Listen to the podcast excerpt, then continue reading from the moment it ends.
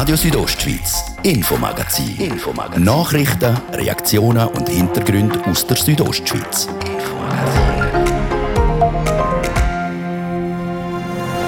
Das Infomagazin steht heute im ersten Teil ganz im Zeichen von Weihnachten. Glühwein, Marktstände und feines Essen, das hat es während der letzten Woche am Christkindlmarkt zu Kur gegeben. Gestern ist zum letzten Mal Glühwein ausgeschenkt worden. Wir ziehen das Fazit. Dass wir etwas haben dürfen machen, ein bisschen Stimmung können bringen. Wir sind sehr zufrieden, dass etwas gelaufen ist. Dann geht es auch um das, was uns alle in die Weihnachtsstimmung bringt, nämlich Dekoration. Wir haben eine Frau getroffen, die in diesem Bereich arbeitet. Es ist etwas, das in allem Gefühl auslösen soll. Das heißt, wir haben Düfte, die wir damit arbeiten. Und Beleuchtung zum Beispiel, jetzt vor allem in Weihnachten, tun wir viele Spots rausnehmen. Und wir schauen, wie das die Leute im Altersheim Weihnachten feiern. Das ist für mich das Schönste, was es gibt. Wenn ich nicht mit meiner Familie Weihnachten feiern könnte, hätte ich das Gefühl, es wäre nicht Weihnachten. Das und mehr jetzt im Infomagazin hier auf Radio Südostschweiz. Schön sind ihr mit uns an dem Heiligabend. Im Studio ist Bettina Kadutsch.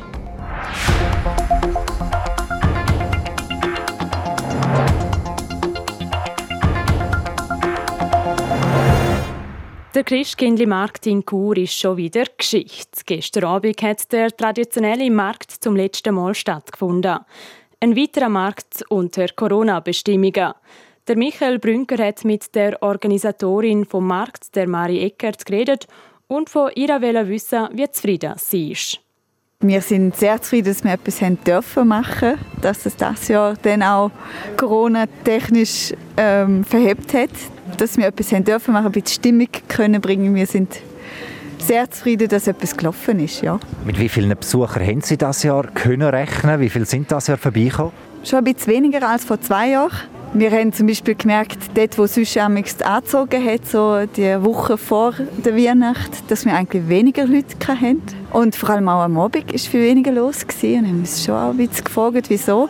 Aber wahrscheinlich hat auch das wieder mit Corona zu tun, dass die Leute einfach gesagt haben, ja, wir wollen nicht in Quarantäne und Weihnachten in Quarantäne verbringen. Jetzt, wie ist die Umsetzung der Massnahmen gelaufen? Hat es Probleme gegeben? Wir haben einen sehr guten Dialog mit der Stadt gehabt. Also wir haben auch die Unterstützung dort haben wir bekommen und mit der Stadtpolizei auch können schauen, gerade wo jetzt dann eben die Verschärfungen gekommen sind im Gastro, wie wir zusammen eine gute Lösung finden, dass der Markt weiter stattfinden kann, dass man aber gleichzeitig auch eben die ähm, Verbreitung von Corona kann einschränken kann. Jetzt, wie wichtig ist die Durchführung vom diesjährigen Christkindlmarkt Sehr, sehr wichtig. Also zum einen haben wir ja letztes Jahr auch ein bisschen etwas dürfen machen, halt nur mit zwölf Ständen statt sonst 40 Ständen.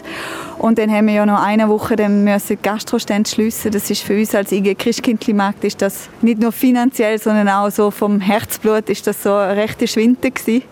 Und von dem her, ich weiß also das Jahr, wo wir haben dürfen aufbauen und wieder so einigermaßen in der gleichen Größe wie sonst auch, das ist bei uns allen ist das, ist das, ja, das ist eine riesige Freude gewesen. Was sind die Hoffnungen für den Christkindlmarkt 2022? Wenn wir ganz bescheiden darf sagen, wenn es wieder so abläuft wie das Jahr, dann sind wir auch sehr froh.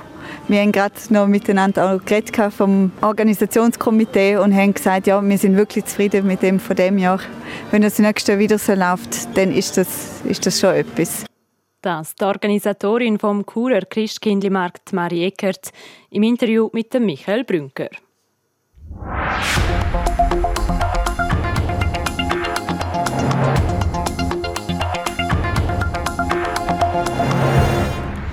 Weihnachten. Für die einen ist es der Graus, für die anderen die schönste Zeit vom Jahr. Nicht zuletzt, weil es überall leuchtet und glitzert. Draußen auf der Straße mit der Weihnachtsbeleuchtung, aber natürlich auch in den Geschäften und Warenhäusern ist alles festlich dekoriert. Was wir alle für selbstverständlich nehmen, braucht einen Haufen Arbeit. Die Reportage von Gian Andrea Accola.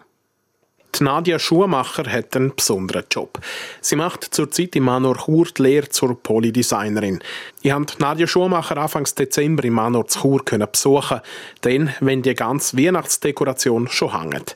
Dann, wenn man eigentlich nur noch das Resultat der ganzen Arbeit sieht, wo lang, lang vorher geleistet worden ist. Wir haben Fachleute in der Zentrale, die ähm, im PC eigentlich schauen, was ist eine Mode, was ist ein Trend und was können wir für das nächste Jahr machen. Das heißt, es ist eigentlich etwa ein Jahr im Voraus, wo sie schon anfangen.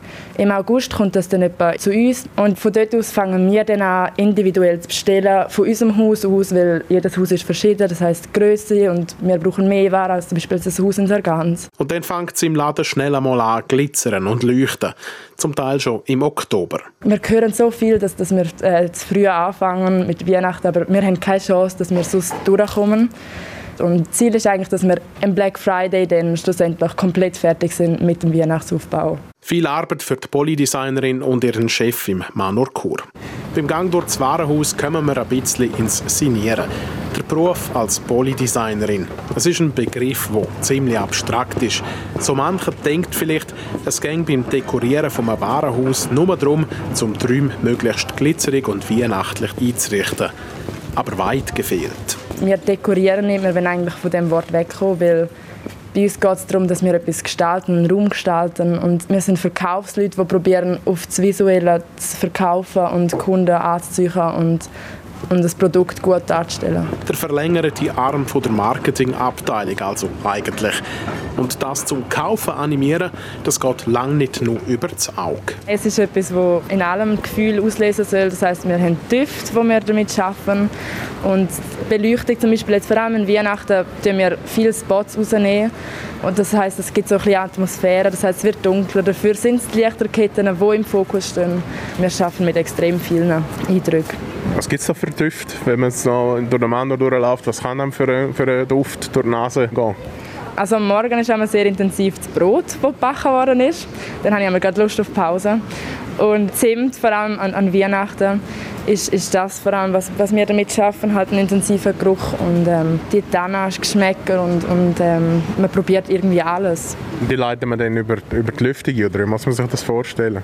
Es sind meistens so wie Duftklötze, Duftstäbli, wo wir eigentlich in die Bäume hängen oder, oder so und, und eigentlich versteckt, so, dass wir das probieren, den Kunden einzusuchen. Emotionen, Gefühle und Gelüste anregen ein Warenhaus für das grosse Weihnachtsgeschäft einrichten, das ist viel mehr als nur dekorieren. Das die Reportage von Gian Andrea Accola zum Thema Weihnachtsdekoration.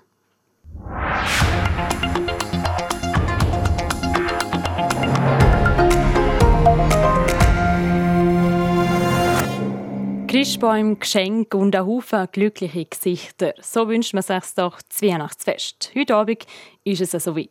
Uns hat es darum Wunder genommen, wie das die Bewohnerinnen und Bewohner im Altersheim das Jahr Weihnachten feiern. Für das sind wir ins Riegenhaus in Chur. Francesca Albertini berichtet. Es ist wieder so weit. Weihnachten klopft an der Tür. Ein Fest, ein Haufen Leute zusammen mit der Familie oder mit ihren Liebsten feiern. Letztes Jahr hat man das aufgrund der Corona-Situation nur im kleinen Rahmen machen dürfen. Für die Menschen im Altersheim ist das keine einfache Situation gewesen. Das Jahr sieht es trotz angespannter Lage aber wieder besser aus. Beispielsweise für Nelly Kastelmauer. Sie wohnt im Riegenhaus in Chur und an Weihnachten geht sie in diesem Jahr heim zu ihrer Familie auf Domilz. Und gerade Familie ist für sie etwas Unwichtiges. Das ist für mich das Schönste, was es gibt. Wenn ich nicht mit meiner Familie Weihnachten feiern hätte ich das Gefühl, es wäre nicht Weihnachten. Auch Annemarie Bischof, die noch nicht lange im Riegenhaus zu Chur daheim ist, feiert zusammen mit ihrer Familie. Sie ist das Jahr das erste Mal bei der Tochter mit ihren Enkel und Urenkel eingeladen. Die Vorfreude aufs Fest, die ist hörbar. Ich freue mich sehr. Ich bin eingeladen bei meiner Tochter zu Abend zum Fest. Und es ist für mich voll eine Überraschung, weil ich ja das erste Mal nicht, nicht mehr im Haus bin. Und jetzt bin ich einfach da und da ist jetzt mein Daheim. Und auch Ellen Scholz, die im Riegenhaus in Chur lebt, verbringt Weihnachten im Kreis von ihren Liebsten. Es ist sogar schon das zweite Fest, das sie im Dezember mit ihrer Familie feiert. Wir haben am 18. dann eine Familienfeier gehabt. Das ist sehr schön gewesen. Und einen Weihnachtstag kommen sie auch. Mein Sohn hat drei erwachsene Söhne und der eine kommt von hier, der andere von da und der dritte noch von woanders. Und der Papa, der schafft. Also das sind alle vier, wo übertragen können, weil sie überall woanders herkommen. Und deshalb gehen wir dieses Jahr alle ein bisschen auf Distanz. Auf Abstand, aber trotzdem zusammen feiern. Das ist das Credo von der Elena Scholz. Sie kommt ursprünglich aus Deutschland und dort gibt es etwas, was für sie an Weihnachten einfach immer dazugehört hat. Ich habe früher immer gerne Stolle backen. Ich, wie Sie hören, komme ich aus Deutschland und das ist da so Tradition. Und die habe ich da immer fortgeführt. Und da habe ich immer von vier Pfund Mehl, also zwei Kilo, habe ich Stollenbach, also Teig gemacht. Ich habe eine Maschine gehabt und dann habe ich immer vier Portionen gemacht und die habe ich verschenkt. Und da bin ich immer gut mit Akku. Neben der Stolle und dem ein oder anderen Gutzli gibt es auch bei Nelly Kastelmauer etwas, was an Weihnachten nicht fehlen darf. Nämlich Weihnachtslieder. Das war in unserer Familie immer so gewesen und das tut einem wirklich gut. Und wir haben schon einen Vorgeschmack von Weihnachten gehabt, in einem Gottesdienst nebenzu und das ist sehr, sehr schön und tief gewesen. und das hat mir am meisten gefreut. Und egal ob leise rieselt der Schnee, stille Nacht oder O du Fröhliche, die traditionellen Weihnachtslieder gehören wohl nicht nur für Nelly Kastelmauer zum Fest dazu, sondern bestimmt auch bei vielen anderen. Das ist der Beitrag von der Francesca Albertini mit einem Einblick ins Altersheim.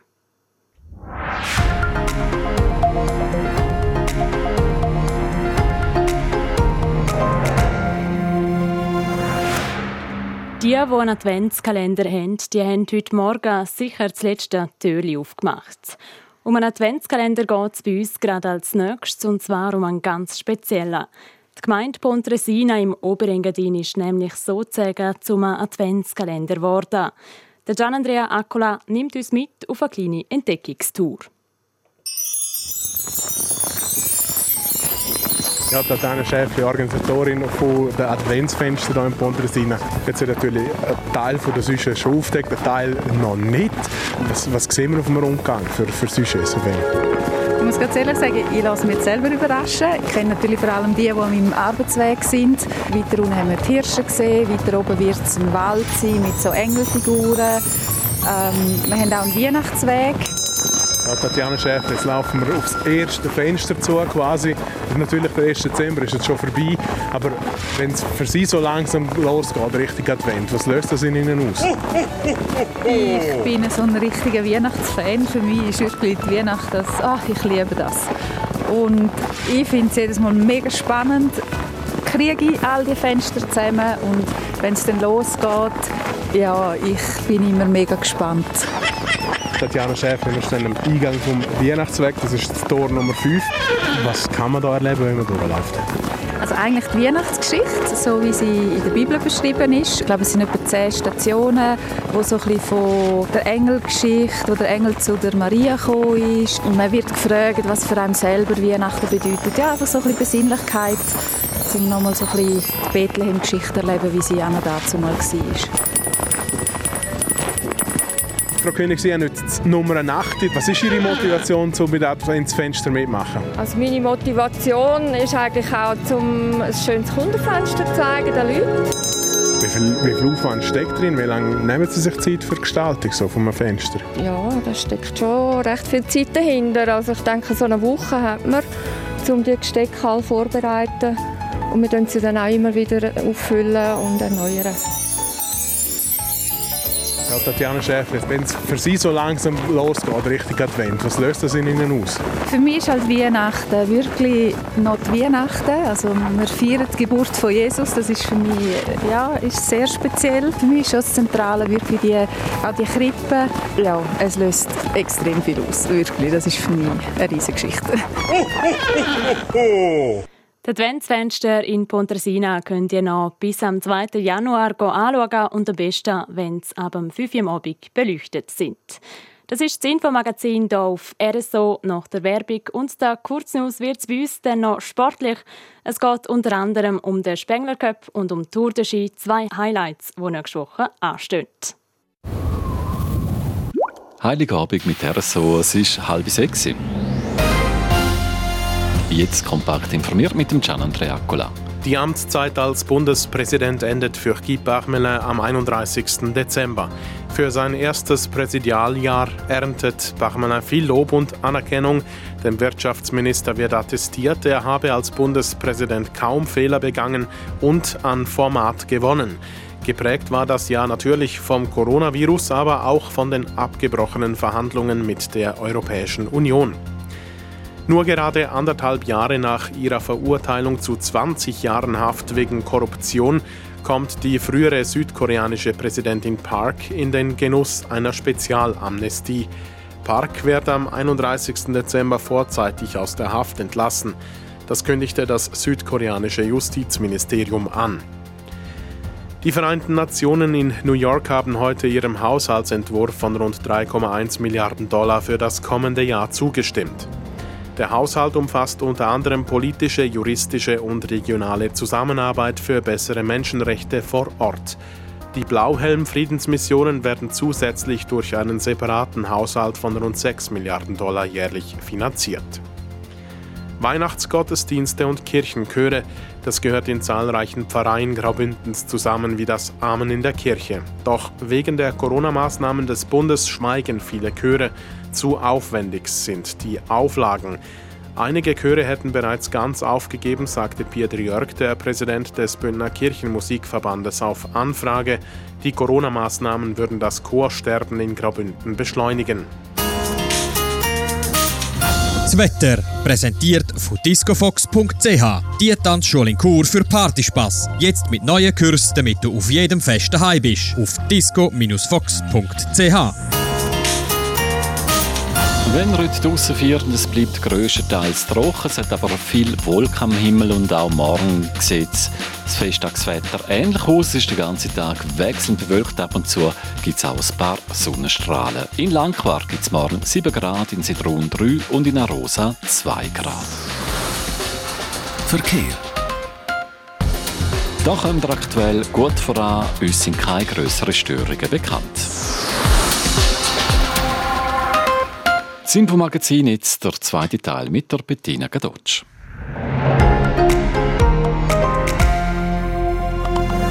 Radio Südostschweiz, Infomagazin. Infomagazin. Nachrichten, Reaktionen und Hintergründe aus der Südostschweiz.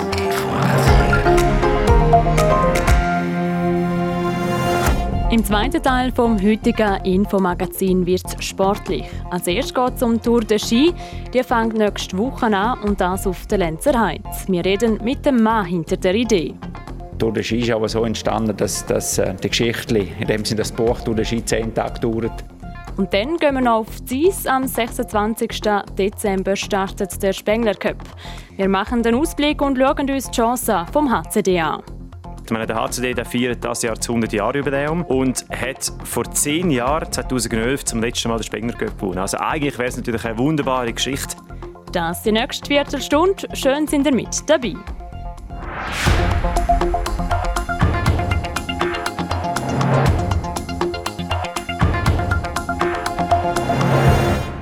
Nächste Woche trifft sich die Langlaufelite auf der Lenzer Heide. Das zum Auftakt der Tour de Ski. De Ski gehören Wettkämpfe im klassischen und Skating-Stil. Aber wie hat eigentlich alles angefangen? Wir werfen den Blick zurück. Das im Beitrag von Dario Gruber und der Melanie Möhr. Seit der Saison 2006-2007 ist Tour de Ski einer der Höhepunkte im Langlauf-Weltcup-Kalender.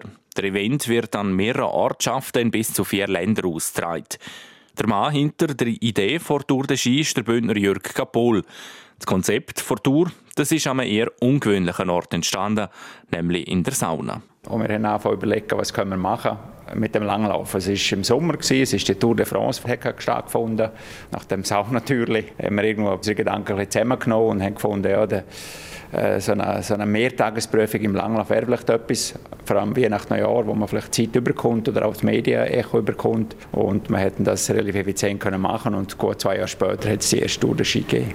Und das mit dem Ziel für eine grosse Attraktion im Langlaufsport zu sorgen. Tour de Ski ist aber so entstanden, dass, dass äh, die Geschichte, in dem Sinne das Buch Tour de Ski zehn Tage dauert, dass immer wieder mal ein neues Geschichte geschrieben wird, in dem Sinne mit einer Etappe und man bleibt vielleicht, weil der Spannungsbogen da ist, man bleibt eher dabei. Und, ähm, jetzt in der Schweiz hat man natürlich das Glück gehabt, dass auch Daria Colonia da vielfach vorne dabei war, mehrfach hat können gewinnen und ich glaube, das ist ein bisschen der Erfolgsfaktor, dass, dass, dass, dass die zusammenhängende Geschichte. Und so wird in dem Jahr wieder eine zusammenhängende Geschichte geschrieben. Und eine ganz spezielle, was der Bündner Dario Colonia betrifft. Es ist nämlich sein letztes Weltcuprennen auf Schweizer Boden und das erst noch in seinem Heimatkanton. Viermal hat Dario Colonia die Tour gewonnen. Das erste Mal, das war im 2009. Der Bündner hat die Tour geprägt. Das sieht auch der Jürg Capola so. Er geht nicht davon aus, dass das Interesse schwindet, wenn der Dario Colonia vor Langlaufbühne zurücktritt. Was positiv ist im Langlaufsport, wirklich die, Entwicklung, die der Sport das selber genommen hat. Man geht raus, man bewegt sich und man hat Freude daran, äh, indem sie mit anderen Kollegen das machen. Und von dem her hat der Langlaufsport eine grosse Entwicklung genommen. Und dort vielleicht der Wettkampfsport und vor allem auch die Athleten natürlich viel dazu beitragen. Also es ist klar, wenn der beste Schweizer vielleicht jetzt nicht immer um den ersten Platz läuft, dann ist das Interesse natürlich schon ein bisschen weniger groß. Das ist schon da. Aber was sicher bleibt, ist der ganze äh, Bezug zur Langlaufbewegung. Der hängt nicht allein von einem Athleten ab. Der Langlauf, Sport und Outdoor de Ski wird also auch ohne Dario Colonia auf Interesse stoßen. Die 16. Austragung der Tour de Ski die fährt auf der Lenzer Heide an. Der Jürg Capol als Erfinder der Tour ist mittlerweile in einer anderen beruflichen Rolle und gleich hat er ein paar Wünsche für die Tour. Ja, dass sie dort kann bleiben wo sie ist, dass man vielleicht der ein oder Farbtopfer von der Etappe her noch dazu bringt, dass es natürlich meistens eben, ich hoffe es immer, dass spannende Austragungen gibt, dass ein, ein, ein, enger Zweikampf ist. Vielleicht sind es nur zwei Leute, die vorne sind, vielleicht gibt es mehr. Das ist vielleicht auch ein Wunsch, dass nicht nur jetzt eine Nation immer die gleichen da vorne sind. Das hilft, hilft der Tour de Ski selber auch. Eben, immer noch das Buch «Tour de Ski» jedes Jahr mit ein paar schönen äh, Kapiteln, dem mit ein paar schönen Etappen, ähm, dann ist eigentlich das, was ich mir wünsche für Tour de Ski auch in Zukunft. Die Tour de Ski es gibt sie dieses Jahr zum 16. Mal und sorgt aus Bündner Sicht so oder so für Spektakel. Neben Dario Colonia läuft nämlich auch die Davoserin Laurin van der Graaf ihres letzten Rennen in der Schweiz.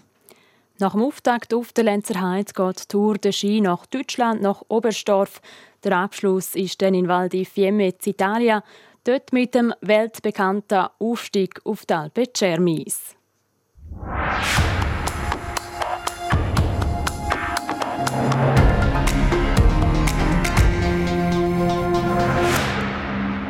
In zwei Tagen kommen die Hockey-Fans wieder auf ihre Küste. Dann ist Zeit für den Spengler Cup zu Davos. Auch wir sind für euch an allen Match mit dabei und berichten jeden Tag live aus Davos. Wir hören unsere beiden Sportreporter Dario Gruber und Jan Zürcher. Sie reden über die doch eine kleine spezielle Vorgeschichte in dem Jahr und die sportliche Ausgangslage. Jan, wie immer am 26. geht es los mit dem Spengler. Cup. Mhm. Wenn wir ein bisschen zurückschauen, die letzten Tage, was da alles so passiert ist. Ein Hin und Her war es. Ein Tag hat es wieder ein bisschen besser tönt, dann wieder ein bisschen weniger. Der Marc Stanola, der OK-Präsident vom Spengler Cup, hat wahrscheinlich auch schon ruhigere Tage jetzt über die Weihnachten. Das denke ich auch. Ja, wobei muss man auch sagen, der Marc Stanola ist sich so gewöhnt, dass um die Weihnachtszeit um ein bisschen stressig ist. Zuerst als Spieler ist er ja auch immer in der Meisterschaft gewesen, nachher im Spengler Cup und jetzt hat auch als OK-Chef von dem Turnier. Aber das, was er jetzt erlebt hat, äh, ist sicher auch für ihn neu. Das muss man sich vorstellen. Kurz vor dem Start von dem Turnier äh, tun sich zwei Teams quasi abmelden. Also eine, ein Team tut sich selber abmelden, Team Kanada hat gesagt, wir kommen nie wegen Corona. Und das andere Team, wegen Corona-Fällen im Team, äh, ist quasi aus dem Verkehr gezogen worden. Und dann musste Marcianoda und sein Team kurzerhand äh, noch quasi zwei neue Teams finden für das Turnier. Das ist schon sehr sportlich, sehr happig. Aber er hat es geschafft. Schauen wir eben noch die sportliche Ausgangslage ein bisschen genauer an. Allgemein kann man sagen, auch wenn Kanada und Ambri nicht dabei sind, Sie haben hier einen würdigen Ersatz gefunden. Nein, da, da bin ich nicht ganz einverstanden. Also zum einen haben wir äh, die Bern Selection, wo ja für Ambri kommt, Schweizer Team für Schweizer Team. Äh, dort finde ich eigentlich, äh, ja, kann das ein valabler Ersatz sein. Da bin ich sehr gespannt. Auf dem Papier äh, die Berner äh, Mannschaft sehr stark bestückt. Ich meine, da haben wir einen Routinier, den Beat Forster, der beim HCD ja dann gespielt hat, als Captain. Wir haben den Liga-Topscorer, den Jesper Odofsson von den Tigers äh, oder den Vincent Pablo vom SCB. Aber eben, es sind halt drei rivalisierte Berner Vereine, Tigers, Biel und Bern, die ein Team formen.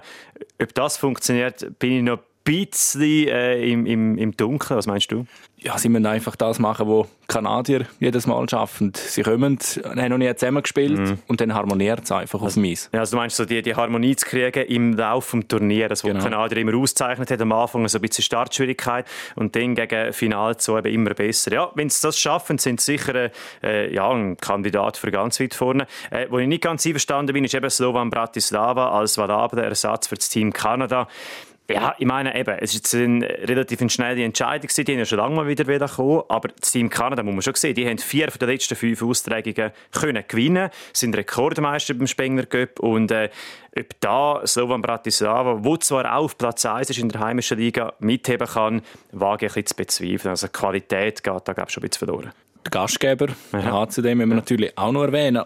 Ich finde, es wäre wieder mal Zeit, dass sie den Pokal holen ich wage fast einmal zu behaupten, der HCD ist mitunter Turnierfavorit. Ja. ich glaube, das Wort mitunter ist in diesem Kontext wahrscheinlich entscheidend. Nein, es ist einfach äh, natürlich so, rein zahlentechnisch wäre es eine unglaublich schöne Geschichte. Ich meine, der HCD der feiert das Jahr das 100 Jahre Jubiläum 2021 und hat vor zehn Jahren, 2011, zum letzten Mal den Spengler Cup gewonnen. Also eigentlich wäre es natürlich eine wunderbare Geschichte, aber ähm, ja, eben, jetzt hat es weniger Verstärkungsspieler, sprich die arrivierten Spieler müssen mehr spielen, haben eh schon ein Mammutprogramm jetzt vor Weihnachten, haben, glaube vier ein Spiel innerhalb von fünf Tagen zu absolvieren. Haben jetzt zuletzt äh, ja, ein paar Mal verloren auch. Und darum, das Selbstvertrauen ist sicher nicht das Höchste. Aber eben Spengler Cup, letztes Jahr abgesagt, jetzt wieder da. Also irgendwo das Feuer, das sollte schon anbrennen bei den Spielern, klar. Das unsere beiden Sportreporter, der Jan Zürcher und der Dario Gruber. Sie kommentieren zusammen mit dem Gian Andrea Accolat Match vom Spengler Cup. Los geht's am Sonntag dann mit dem Eröffnungsspiel zwischen Slovan Bratislava und Frölunda. Und jetzt noch zu den Sportmeldungen vom Tag. RSO Sport. Präsentiert von Metzgerei Mark. Ihres Fachgeschäft für Fleischspezialitäten aus Graubünden in Chur, Langquart und Schiers. Echt einheimisch. Metzgerei-mark.ch die Chancen stehen gut, dass der Bündner Carlo Janka in Bormio sein Weltcup-Debüt in dem Winter geben kann, Gian Andrea Accola. Der Obersachser der gehört nämlich zum 14-köpfigen Aufgebot von Swiss Ski für die Abfahrt und die zwei Super-Gs von nächster Woche in Trentino. Der Carlo Janka hat den Saisonstart in Nordamerika ja wegen Rückenproblem verpasst und hat eben zuletzt auch wegen einem positiven Corona-Test nicht können in Val Gardena starten Wer genau in der Abfahrt und wer denn in der Super-Gs am Start steht, das entscheidet sich aber erst vor Ort. Immer noch nicht mit dabei sein wird sicher der Mauro Caviezel.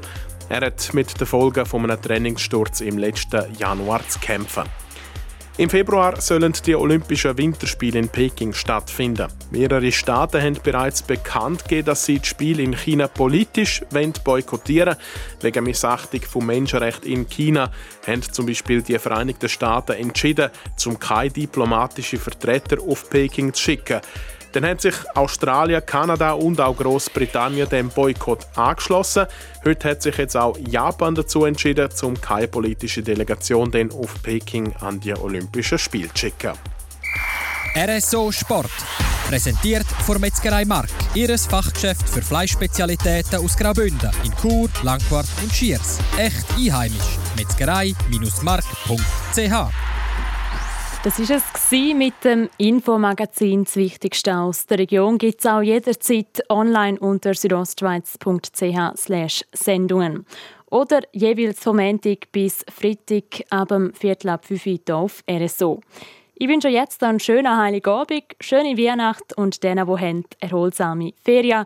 Am Mikrofon war Bettina Kadotsch.